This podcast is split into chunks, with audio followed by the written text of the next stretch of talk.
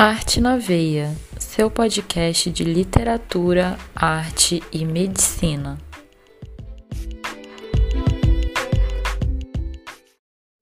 Oi, pessoal, bom dia. Eu sou Raquel Boixá, fui apresentada a vocês no último podcast.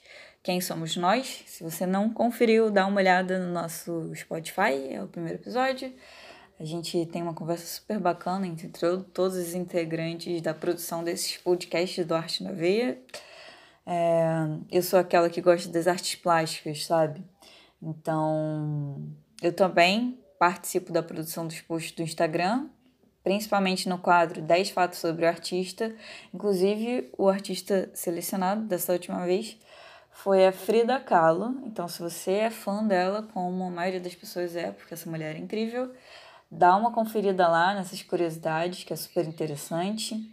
A gente também faz uma exposição né, online dos quadros dela, de alguns quadros, é, que também são maravilhosos, nem todos são tão conhecidos assim, então acho que vale muito, muito a pena é, você dar uma olhada. Eu sou suspeita a falar porque eu gosto de artes plásticas mesmo, então eu acho super interessante sempre e eu que faço.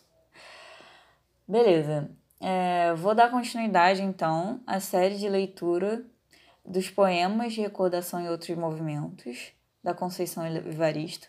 Então, para quem não sabe, a gente selecionou 10 poemas é, desse livro que serão discutidos hoje às 6 horas, hoje, dia 27 de agosto, às 6 horas, é, ou na plataforma Zoom ou Google Meet, que eu não me recordo, mas a gente vai liberar é, as informações para você ter acesso a essa discussão na nossa página do Instagram. Então, se você tem interesse de participar, se você gostou da leitura dos nossos poemas, desses poemas, é, entra lá no Instagram para você conseguir ter acesso a isso.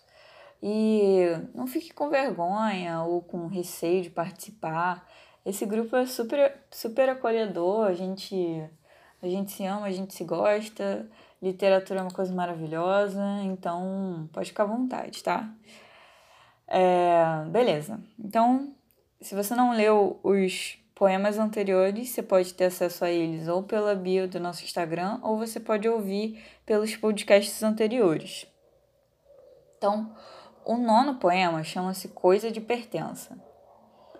Quando a mulher boquiaberta engoliu a bala que lhe arrebentou o último fio de seu desemparo, o homem, o seu, aliás, título inverso de propriedade, pois era ele quem a considerava como coisa de pertença. Pegou a segunda arma, decepando-lhe o corpo, enquanto calmamente dizia: Quem come a carne, corta os ossos. Esse poema tem uma mensagem bem clara de violência, né? E mais discussões sobre isso só hoje às seis horas. Tô fazendo esse convite de forma repetitiva porque eu quero muito que as pessoas participem, inclusive você. É... Décimo e último poema: Medo das dores do parto. Quando a enfermeira, uma bela mulher, entrou no quarto da parturiente, sua imagem era de tanto fulgor que parecia ser ela a mulher que havia parido e abrilhantado o mundo. A recém-parida, se contorcendo em dores, lastimou a barriga vazia, desejando uma eterna prenhez. Era chegada a hora de ofertar o rebento ao pai. E quando a bela enfermeira depositou sobre o colo da mãe o seu filho em pedaços, mutilado dos pés e dos membros do abraço, o pai, por um ínfimo instante, olhou para o colo da mãe e depois, com desejo e gula, buscou o olhar da enfermeira. E ali mesmo, no desesperado instante da mulher sozinha, aconchegado a um amado filho, pequeno e faltante de corpo, ela vivenciou mais uma vez a certeza de um abandono e vaticinou um certo amanhã para a bela enfermeira com o pai do menino. É isso, pessoal. Esse foi o último poema. A gente espera você hoje às 6 horas nas plataformas Zoom Meet ainda não tenho certeza, mas vai estar na página do Instagram.